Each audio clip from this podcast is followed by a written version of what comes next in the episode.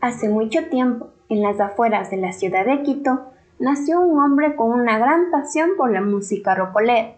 Su nombre fue José.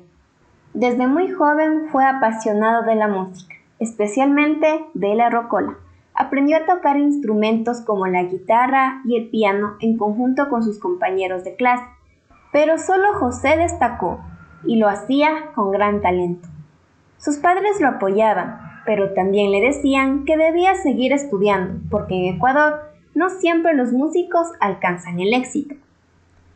Escuchaba a tantos artistas de este género que comenzó a pensar en formar un grupo con buenos talentos de la música rocolera. Así, a los 17 años, comenzó a buscar entre sus amistades y compañeros del colegio para encontrar a su equipo perfecto y quienes fueran sus amigos de agrupación. Pasaron algunos meses cuando encontró a su vocalista y quien sería su amigo de toda la vida, Ricardo, un joven con una gran voz y que también le encantaba la música rocolera. Entre los dos iban ensayando y creando canciones, pensando cómo podían hacer conocer más del género. Así, después de algún tiempo, conocieron a Christopher y Lucía en un evento cultural donde se presentaban artistas de la rocola que ellos admiraban. Entre todos aportaban con nuevas ideas y canciones para el grupo. Se volvieron tan unidos que José sintió cómo su familia se agrandaba. Después de tanto ensayar y buscar oportunidades donde presentarse, consiguieron un espacio para abrir un pequeño concierto. Toda la agrupación estaba muy emocionada e invitaron a sus familiares y amigos. El día llegó y todo el grupo se puso sus mejores trajes. Esperaban ansiosos que el público los conociera y vieran su gran talento. Entre el público pudieron vislumbrar a todos sus familiares y algunos amigos, excepto José. No podía ver a sus padres por ningún lado, y Ricardo le comentó que tal vez estén retrasados por el tráfico. José no lo pensó más y comenzó su presentación. Todo el público, que al principio no les prestaban atención, comenzaron a entusiasmarse con su música y animarlos. La agrupación se alegró y realizaron la mejor presentación de novatos de la noche. Cuando se acabó el evento y por fin pudieron retirarse del recinto, amigos y familiares se acercaron a ellos, pero José seguía sin saber de sus padres.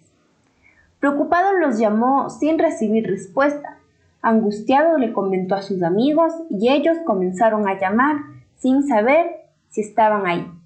Pero al llegar a casa, lo que recibió fue la llamada del hospital, avisándole que sus padres habían tenido un accidente y lamentablemente fallecieron.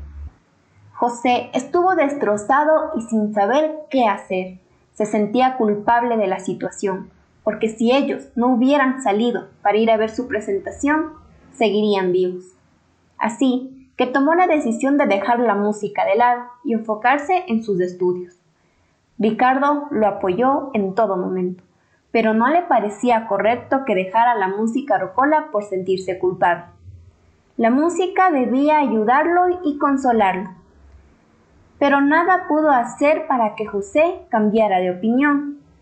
Disolvieron el grupo y cada uno se fue por su lado. Solo Ricardo se quedó con José. Pasaron algunos años y cuando le faltaba muy poco para acabar su carrera de contador, conoció a quien sería su esposa María, una joven que estudiaba para ser profesora. Los dos se enamoraron perdidamente y decidieron casarse.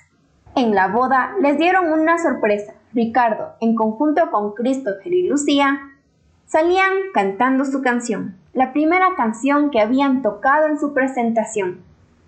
José no podía parar de llorar y por un momento su grupo pensó que era por hacerle recordar la muerte de sus padres, pero no era así. José lloraba por todos los sentimientos acumulados que tenía dentro. Dejó su sueño de lado y pensó que eso sería lo correcto. Pero la verdad fue que José se sentía muy solo y no era feliz. A partir de ese día volvió a hacer música con su grupo de amigos. Su esposa lo apoyaba y se sentía muy feliz Después de un tiempo, ya era padre de dos hermosos niños. Lamentablemente, José falleció por un accidente de tránsito al dirigirse a un evento. Dejó a su familia sola, pero su espíritu siempre estuvo con ellos.